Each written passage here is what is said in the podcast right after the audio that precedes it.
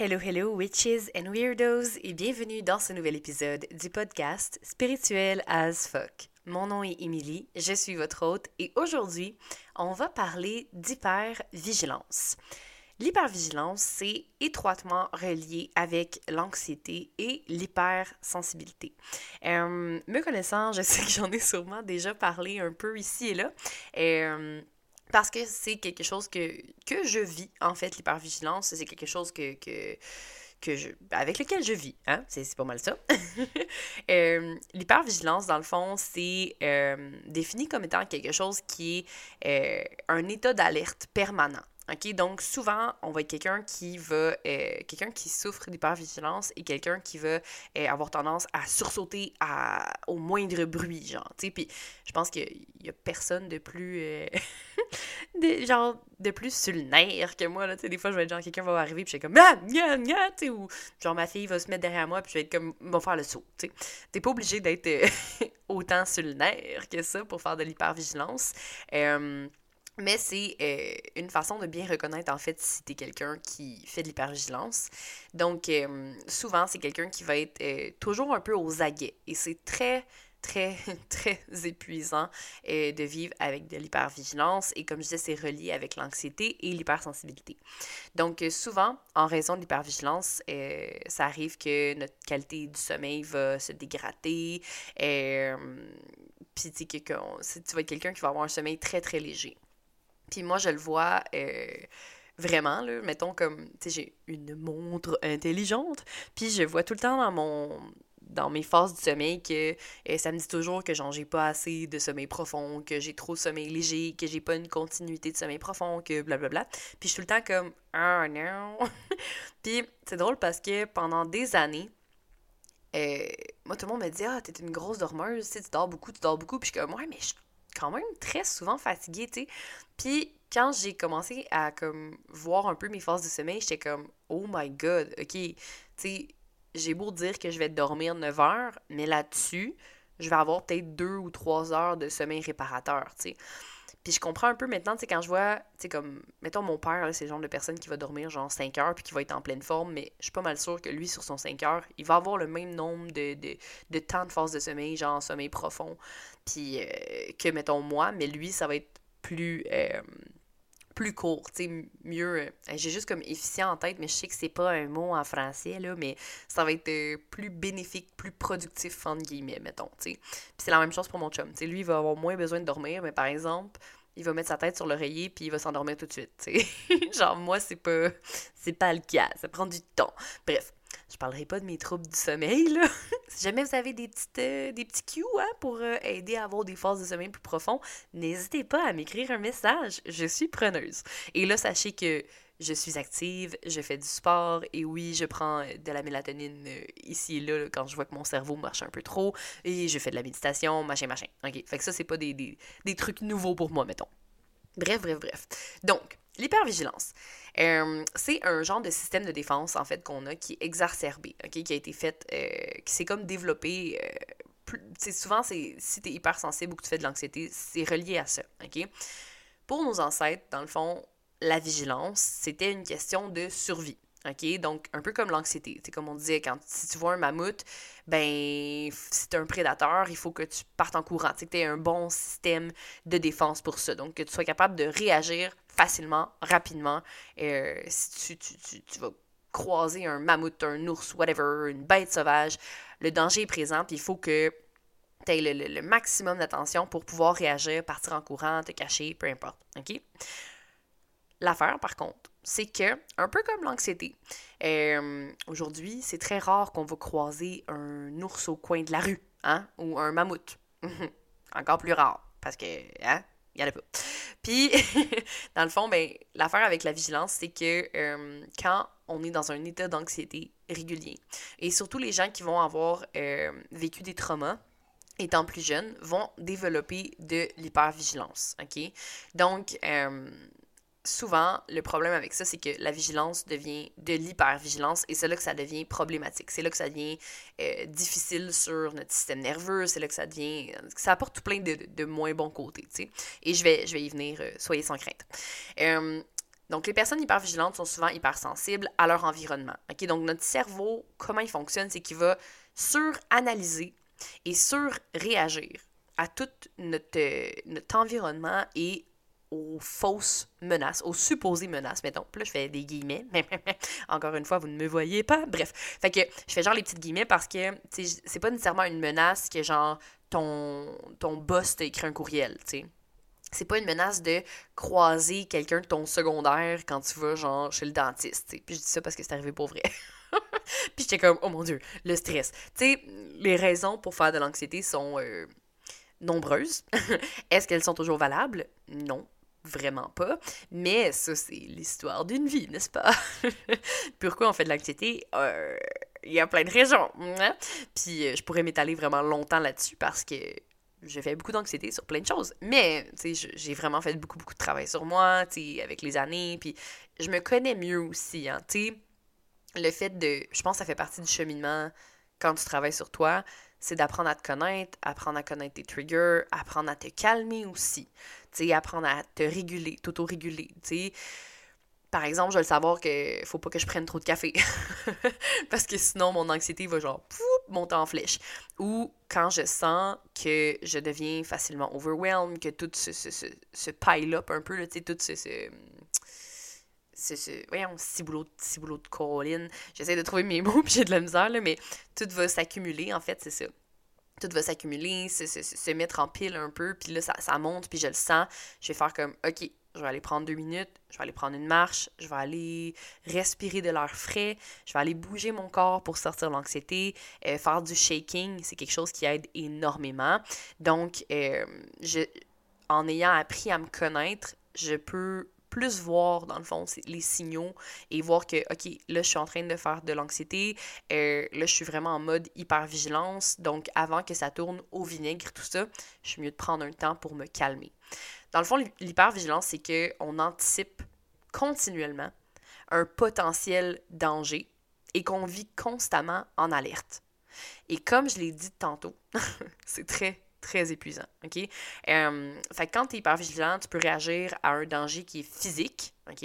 Euh, ça peut être un bruit soudain, ça peut être une voiture qui arrive un peu vite, tu peux être en train de conduire puis être comme ah! ah! Tu faire des petits sauts. Mais ça peut être aussi un événement euh, qui arrive au cours d'une relation humaine, OK?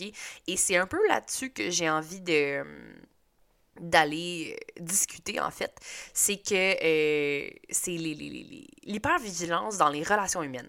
Fait que par exemple, tu vas parler, puis quelqu'un va froncer les sourcils. Puis là, tu vas être comme.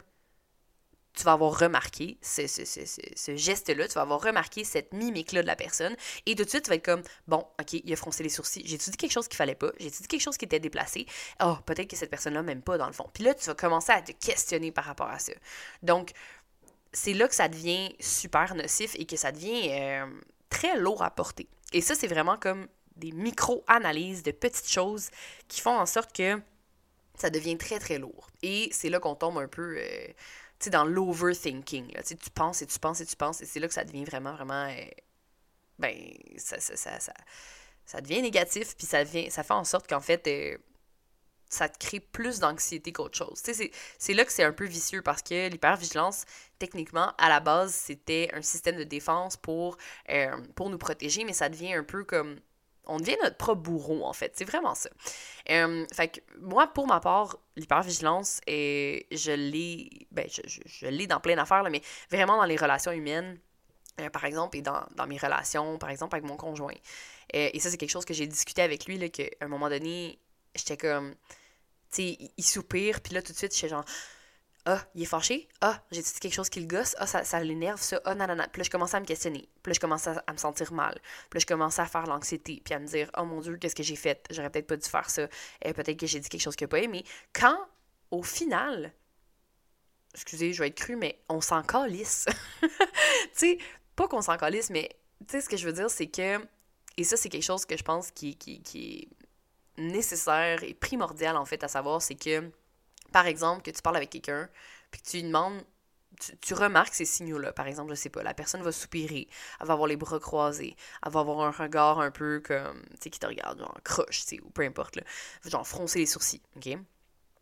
Et là, tu dis à la personne, est-ce que tu es fâché? Et cette personne-là te répond, non, non, je suis pas fâché. Puis t'es comme, hmm, clairement, ton langage non-verbal me dit le contraire. Mais c'est d'apprendre pour nous à lâcher prise et à faire comme, ben ça ne m'appartient pas. Ça m'appartient pas si, dans le fond, la personne est fâchée et qu'elle veut pas me le dire. Après ça, c'est son problème. C'est son problème si la personne n'est pas capable de me dire qu'elle est fâchée.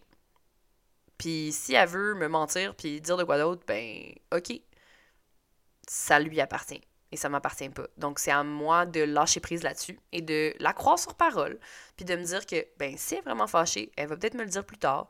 Puis si elle est peut-être qu'elle fait juste ces signaux-là puis que dans le fond, c'est moi qui m'imagine des choses, fait que peut-être qu'elle est juste pas fâchée, puis c'est correct. Tu sais, il faut apprendre à comme lâcher prise. Et ça, ça a vraiment été quelque chose qui m'a énormément aidé euh, dans le fait de dealer avec l'hypervigilance. C'est vraiment de lâcher prise. de faire comme, hey, OK, ça ne m'appartient pas. Ça ne m'appartient pas. Moi, j'ai fait ce que j'avais à faire. J'ai abordé le sujet, j'ai abordé la situation, j'ai partagé ce que je j'ai partagé ce que je ressentais ou ce que je voyais. Puis si la personne le nie, c'est pour ses propres raisons. Peut-être qu'elle veut pas en parler, peut-être qu'elle se sent pas à l'aise, peut-être que whatever it is. Peut-être que c'est dans ma tête aussi. Et ça, c'est un autre truc, tu sais. Quand on est hyper vigilant, on va avoir tendance à se s'auto-gaslighter. J'avais fait un, épisode sur le gaslight. Euh, sur le gaslight, là. Il y a un petit bout de temps de ça, mais je parlais beaucoup de quand, on s'auto-gaslight. Et quand on est neurodivergent, quand on n'est pas nécessairement comme les autres, quand on a grandi en se, en se faisant dire que genre eh, on est trop dramatique, qu'on est trop sensible, qu'on est différent, qu'on comprend pas, que si, que ça, ben à un moment donné, tu développes ton espèce de critique, d'autocritique à l'intérieur de toi, puis t'es comme, ah ben peut-être que, genre, dans le fond, t'inventes des choses, peut-être que tu dis n'importe quoi, peut-être que blablabla, peut-être que si, peut-être que ça, peut-être que dans le fond, je dis de la merde, peut-être que, tu sais, fait que tu, tu commences à comme overthink tout ce que tu dis, tout ce que tu fais, et là, tu doutes de toi. Parce que là, tu te dis, ben peut-être que c'est dans ma tête, dans le fond, parce que, tu sais, moi, je pense ça, mais peut-être que là, j'ai vu ça, puis j'ai mal analysé, peut-être que là, j'ai... Fait que là, oh mon Dieu, que ça devient un casse-tête. Et c'est là que c'est vraiment difficile. Donc, les personnes qui vont euh, être hyper vigilantes vont avoir tendance à, à suranalyser vraiment toutes les situations. Et souvent, on va imaginer le pire. Hein? C'est vraiment ça. Fait que, tu sais, on va imaginer la pire des situations, on va imaginer le, pire outcome qui peut arriver. Et c'est pour ça que je dis que c'est vraiment relié euh, à l'anxiété, l'hypervigilance, parce que c'est comme. Ça va de soi, genre, c'est comme ensemble, OK? Fait on va avoir tendance à tout, tout analyser. On va regarder le ton de voix, si le ton de voix va changer, les expressions, tout, tout, tout. Puis, on va avoir tendance aussi à prendre ça personnellement. Hein, des fois, puis moi, c'est quelque chose que j'ai comme développé avec mon conjoint, c'est que, par exemple, je vais remarquer qu'il est irrité pour plein de raisons, mettons dans son ton de voix, de la façon qu'il parle, ta, ta, ta. Fait que là, je vais remarquer qu'il est irrité. Puis, automatiquement, mettons, le, là, on, a beaucoup cheminé ensemble là-dessus, là, puis tu sais, moi, j'ai comme communiqué tout ça, un peu mon, mon hypervigilance. Puis, mettons, là, moi, je me disais, oh non, là, j'angoissais. Là, j'angoissais tout de suite. Là, j'étais comme, oh non, il est fâché. Qu'est-ce que j'ai fait? Oh non, il est fâché, nanana. Là, qu'est-ce que Puis je me sentais mal. Puis là, je, me sentais coupable. Puis là, je, je dans ma tête. Qu'est-ce que j'ai fait? J'ai-tu dit quoi de pas bon? Il est encore fâché pour ça? Est-ce que dans le fond, il m'en veut? Est-ce que, tu sais, puis là, clairement, je overthink ben trop par rapport à ça. Fait que, ce qu'on a, ce que j'ai dit, ce que j'ai partagé avec mon conjoint, c'était, écoute, quand t'es irrité, euh, ou t'es fâché, ou peu importe, j'aimerais ça que tu le, le le communique, que tu me le dises, tu sais, qu'on on, on mette carte sur table, puis que tu me le dises. Puis sinon, souvent, la plupart du temps, c'est moi qui fais comme, je remarque que euh, t'es irrité ou t'es fâché, est-ce que c'est à cause de moi? Est-ce que j'ai fait quelque chose qui t'a déplu ou est-ce que c'est à cause de moi? Plus souvent, ça va être comme Ah ben non, tu sais, euh, je suis juste fatiguée. Genre, ah ben non, j'ai eu une grosse journée. OK. Puis si c'est par rapport à moi, on va en parler. Ben, j'ai pas aimé ça quand t'as dit ça. Ah, ok. Ben, je m'excuse, si j'aurais pas dû dire ça, ta, Bon, c'est pas toujours, euh, c'est pas toujours comme ça, on s'entend, là, nos, nos, discussions. La plupart du temps, oui, mais des fois, ça arrive qu'on se chicane, c'est juste normal. Mais, de, de, pour moi, le fait de put it out there, de mettre ça comme en lumière, ça me permet de pas tomber dans euh, l'anxiété, l'overthinking, puis dans la suranalyse, puis à m'inventer des scénarios, dans le fond. Donc, tout de suite, c'est comme si on désamorce la situation, on, le, on en parle, on met carte sur table, puis là, on arrive à comme faire... J'arrive à, en fait à m'enlever ce poids-là, puis à faire comme... Ah, ok, c'est beau. Puis si, dans le fond, au final, il est fâché contre moi, ben, on va en parler. Puis je vais pouvoir, comme, avoir l'opportunité de, de m'excuser, de comprendre, d'en discuter. Tandis que si je garde ça tout pour moi, ben je fais juste comme tomber dans, dans, dans, dans la paranoïa, puis dans, dans, l'anxiété, puis dans m'imaginer les pires affaires. Donc c'est là, euh, c'est là en fait le, problème, tu dans l'hypervigilance. Parce que souvent, c'est qu'on va pas en parler, puis on va garder tout ça pour nous, puis là, on, on va se faire toutes sortes de scénarios. Puis c'est là que ça devient vraiment comme difficile à gérer parce que tu gardes tout ça en dedans, puis c'est tellement, tellement lourd, c'est tellement c'est vraiment épuisant. c'est vraiment ça. Euh, donc, euh, pourquoi, en fait, que, quels sont les facteurs, les déclencheurs, en fait, de, des états d'hypervigilance? Souvent, ces états-là vont euh, survenir de façon très aléatoire, OK? Mais le stress a tendance à amplifier les situations, on s'entend, OK? Fait que parfois, comme je disais, ça peut être un bruit, euh, ça peut être quelque chose comme, euh, t'entends un, bruit fort, fait que là, tu vas tout de suite être en hypervigilance, quelqu'un te fait le saut, euh, ou ça peut être des, des, des, des, trucs par rapport à justement une conversation, hein? Fait que là, on va interpréter tel geste ou telle parole, et ça va déclencher un réflexe de défense qui est comme carrément disproportionné, là, tu sais.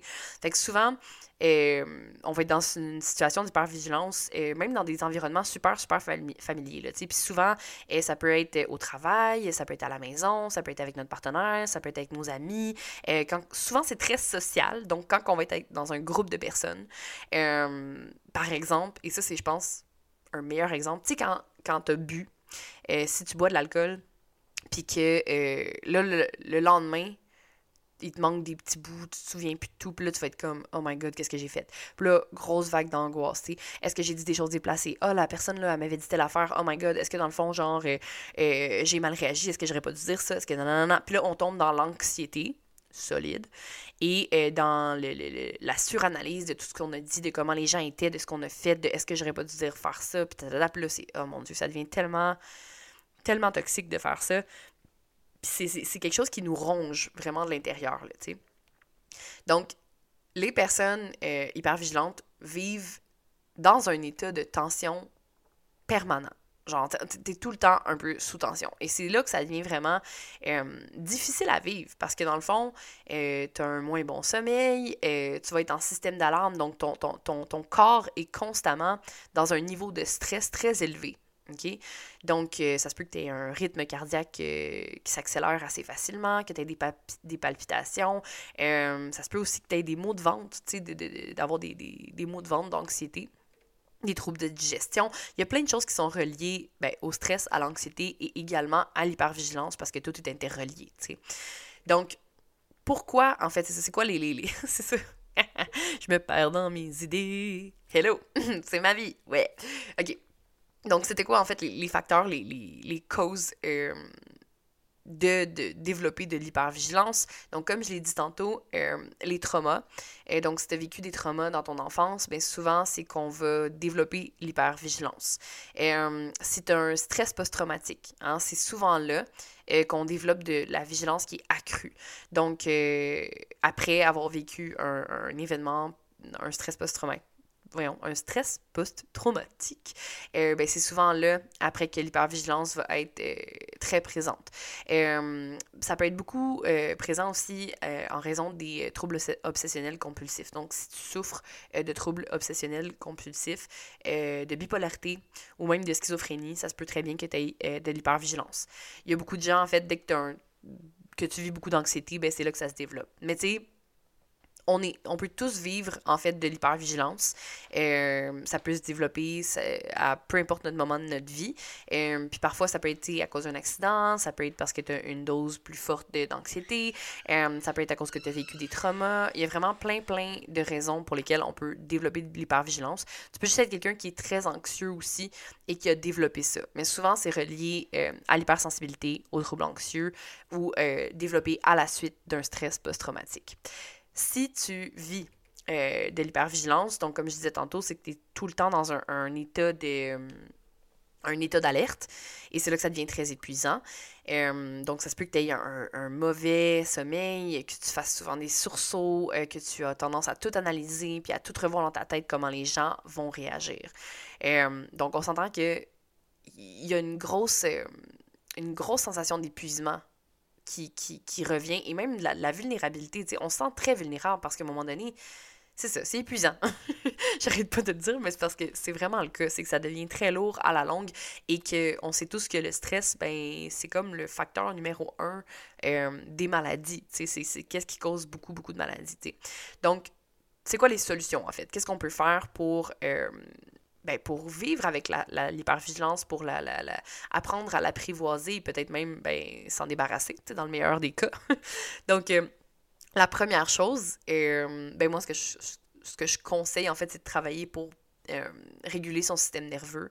Donc, vraiment, ça, c'est un long travail, mais c'est quelque chose qui va tellement changer ta vie. Et le fait de travailler avec ton système nerveux, de le réguler, d'apprendre à le réguler. Euh, Véronique Desnoyers, qui est une amie que j'adore, elle est vraiment géniale. Elle a une formation sur le sujet qui est tellement, tellement pertinente et je la conseille à tous, honnêtement. Je pense que c'est quelque chose qui peut littéralement changer des vies. Euh, puis justement, je me dis, il faudrait que je la re-regarde parce que c'est tellement pertinent. C'est génial. Donc, de travailler avec ton système nerveux, je pense que c'est la première chose que je conseille, c'est d'apprendre à réguler ton système nerveux, donc à le, à le sortir du mode survie et à l'aider à comme, tu sais, revenir à un mode plus sain. Donc, déjà à la base, si tu travailles avec ton système nerveux, tu vas être moins dans l'hypervigilance, tu vas être moins dans la réaction. Parce que souvent, les gens qui souffrent d'hypervigilance de, de, sont très, très réactifs. Fait que tu vas être réactive euh, dans, avec les gens autour de toi. Tu sais, oui, tu vas faire le saut, puis tout ça, puis tu vas être vraiment comme à l'affût, mais tu vas aussi euh, avoir tendance à réagir plus fortement. Tu sais, par exemple, si tu as une chicane, tu vas être genre, bah! Tu vas être from 0 to 100 assez rapidement. Là, de 0 à 100, genre, vraiment facilement parce que euh, ben, tu es en mode réaction, puis tu es en mode survie, puis tu es en mode Ah, il faut que je me protège, il faut que je me défende. Fait que ça va être très, très intense. Donc, ça peut être ça, ça, peut nuire à, nos relations parce que ben, c'est des réactions qui sont beaucoup plus euh, disproportionnées, par exemple. Parce que tu es en mode je dois me protéger, en mécanisme de défense, en mode survie. C'est vraiment ça. Donc, première chose à faire, c'est de travailler avec ton système nerveux pour le réguler. Deuxième chose, euh, les thérapies euh, comportementales, donc euh, thérapies cognitives, peuvent vraiment énormément aider à travailler avec l'anxiété. Moi, j'ai fait une thérapie pendant deux ans et demi environ. Et ça l'a tellement, ça m'a tellement aidé, je veux dire, ça, ça a tout changé, là, c'est comme... Puis honnêtement, moi, je conseille à tout le monde de faire de la thérapie dans sa vie, au moins une fois. T'es pas obligé d'avoir des gros problèmes pour ça, mais je pense que c'est toujours une bonne chose d'apprendre à se connaître, euh, d'apprendre à, décortiquer un peu nos réactions inconscientes, euh, d'identifier la, la, source du problème, c'est très rassurant. Et c'est une bonne chose d'apprendre à se connaître puis de voir comme, OK, voici quels sont mes déclencheurs, voici comment je réagis. Et c'est rassurant de comprendre ce processus-là et de se dire aussi, c'est pas de ma faute. Tu sais, ça peut tellement être déculpabilisant, puis ça peut tellement t'aider à faire comme, OK, j'ai réagi comme ça, mais oui, c'est ma réaction, mais ça, ça a été causé par ça, ça, ça. Et le but, c'est pas de, de se déresponsabiliser puis de se dire que, ben, je suis comme ça, c'est de même, puis dans le fond, il euh, y a rien que je vais changer, puis c'est pas de ma faute. C'est vraiment plus, euh, en fait, d'apprendre à se connaître, à se comprendre, et ensuite de se dire, OK, euh, je suis pas folle ou j'ai pas un, gros problème ou c'est pas dans le fond euh, ben t'as peut-être un gros problème mais je veux dire dans le sens où de pas se dire que c'est toute notre faute qu'on n'est pas bon qu'on n'est pas fine qu'on n'est pas ci qu'on n'est pas ça. C'est vraiment juste de faire comme ok moi à cause de ce trauma là ou à cause de cet événement là qui est arrivé dans ma vie quand j'étais plus jeune j'ai des réactions qui sont disproportionnelles ou c'est comme ça que je réagis. Et comme j'ai dit c'est pas quand tu le sais, c'est pas genre je m'assois sur mes lauriers puis je suis comme ça puis c'est tout. C'est plus de faire comme OK, maintenant je comprends. Alors là, qu'est-ce que je peux faire pour avancer, pour guérir, pour, euh, pour changer ça? Qu'est-ce que je peux faire pour m'aider en fait et avancer, puis euh, ben, trouver une solution en fait. C'est vraiment ça. OK? Trouver une solution pour commencer à guérir là-dessus, à travailler là-dessus. OK? Donc, euh, la, thérapie cognitive et comportementale, c'est vraiment aussi euh, super efficace pour euh, ben, diminuer l'anxiété, l'hyper et l'hyper-vigilante. c'est... Ouais, c'est beau, j'ai de la misère à parler. Il est tard! Il est tard aujourd'hui. J'enregistre l'épisode vraiment tard. Mais bon, c'est le seul moment où j'avais, fait que on fait ce qu'on peut, you know. Fait que c'est ça. Donc, c'est super bon pour diminuer l'anxiété et l'hyper-vigilance suite à un stress post-traumatique. OK? Euh, il y a aussi les méthodes douces pour se débarrasser de l'excès euh, de vigilance. Donc, euh, les techniques de lâcher prise, les exercices de respiration, la pleine conscience. J'ai fait un épisode sur la pleine conscience. moi, la, pleine conscience, ça m'a tellement aidé dans ma vie. Ça m'a vraiment, ça a été un game changer. le fait d'apprendre à comme, canaliser mes pensées, d'apprendre à rationaliser mes pensées, de ne pas tomber tout de suite dans le mode réaction, dans l'émotion. De les voir, de voir mes émotions comme des visiteurs qui viennent me voir, qui passent au travers de moi et qui s'en vont. Puis d'apprendre à faire comme, hey, c'est juste des pensées, c'est pas la réalité. Ça, ça a été quelque chose qui a tellement, mais tellement aidé dans ma vie, juste de faire comme, ok, c'est juste une pensée, c'est pas nécessairement vrai. Ça, ça a été le pro, genre, vraiment un game changer. ça paraît con, mais pour vrai, de développer cette. Euh, comment dire de développer ce réflexe-là, de se dire, hey, c'est juste une pensée, je m'en détache, j'enligne le, Voyons, si j'invente des mots, oh my god, ok. Je me détache, je fais comme un signe, je me détache, je fais comme stop, ouais. Donc, euh, je m'éloigne de l'émotion, je vois la pensée pour ce qu'elle est et je la prends pas personnelle. Et là, j'arrive à comme à, dédramatiser la chose, j'arrive à, désamorcer un peu le tout et à me calmer. Donc, ça m'aide à m'ancrer. Donc, euh, il y a des techniques justement comme la cohérence cardiaque, c'est super bon. Le yoga, euh, c'est des, des, façons en fait qui nous permettent de, de s'ancrer dans le moment présent euh, grâce à la pleine conscience justement et ça nous évite d'anticiper de, ou de suranalyser des situations qui peuvent être très stressantes. OK? Donc, c'est super, c'est idéal en fait pour calmer notre mental puis ben avoir un meilleur sommeil, puis avoir une meilleure hygiène de vie, puis juste se sentir mieux en général. Euh, donc, c'est plusieurs solutions que vous pouvez euh, mettre en place. Comme je disais, si t'as pas, t'es comme, hey, moi, je peux pas me permettre de me payer une thérapie, puis tout ça, ben déjà, juste le fait de, de, de travailler sur ton système nerveux, euh, il y a plein de formations, il y a plein de livres sur le sujet. C'est vraiment, vraiment major, ça va vraiment t'aider. Euh, et le fait de faire des exercices de respiration, de travailler, d'en apprendre plus sur la pleine conscience, faire la cohérence cardiaque, tout ça va t'aider à, à, mieux gérer ça. Le fait de le communiquer aussi, hein. tu sais, l'exemple que j'ai donné par rapport à ma relation avec mon conjoint, euh, en fait, c'est de ne pas garder tout ça à l'intérieur. De pas garder tout ça pour toi. Dès que tu vois que la machine a spin, le hamster en dedans, là, il, ça va vite, puis tu te poses plein de questions, puis tu ça commence à comme, tu sais, genre prendre de l'ampleur dans ta tête. Mets ça sur papier. Parle-en à quelqu'un. C'est surtout si c'est euh, des réactions de, suranalyse sociale, parle-en. Mets carte sur table. Ça fait tellement du bien. C'est tellement important. Fait que, tu juste d'en de, de, parler. Ça va déjà tout changer. Euh, donc, euh, ce qui est très important aussi, c'est de, travailler avec ton corps. Hein? Je parlais du système nerveux, donc c'est important de faire circuler l'énergie dans ton corps. Fait que, of course, on le dit tout le temps, les activités sportives, c'est quelque chose qui est super bénéfique, autant pour le corps et l'esprit. Euh, donc, ça peut être n'importe quoi, ça peut être juste d'aller marcher. prendre une belle, une bonne marche en plein air, en nature, ça fait du bien. Donc, euh, de t'exposer à la lumière naturelle aussi, hein? aller prendre un bon bain de soleil, ça va vraiment t'aider à avoir une meilleure santé mentale, à être moins stressé aussi. C'est con, mais on, diminue vraiment comme on sous-estime en fait les effets de la nature sur notre corps. Puis c'est pas pour rien, là. le soleil, ça nous aide énormément, on en a besoin pour vivre, euh, aller marcher en nature, tout ça aide vraiment beaucoup. Donc, euh, écrire, également. Tu je le dis tout le temps, le mémoire, l'écriture, c'est vraiment un exutoire, ça m'aide énormément. Donc, le fait d'écrire, le fait d'en parler, le fait d'évacuer tout ça, de sortir tout ce qui se passe à l'intérieur de toi, les peurs qui, te tiraillent de l'intérieur ou, la suranalyse que tu fais là, le l'overthinking, il faut que tu en parles, OK? Il faut pas que tu gardes tout ça pour toi. OK?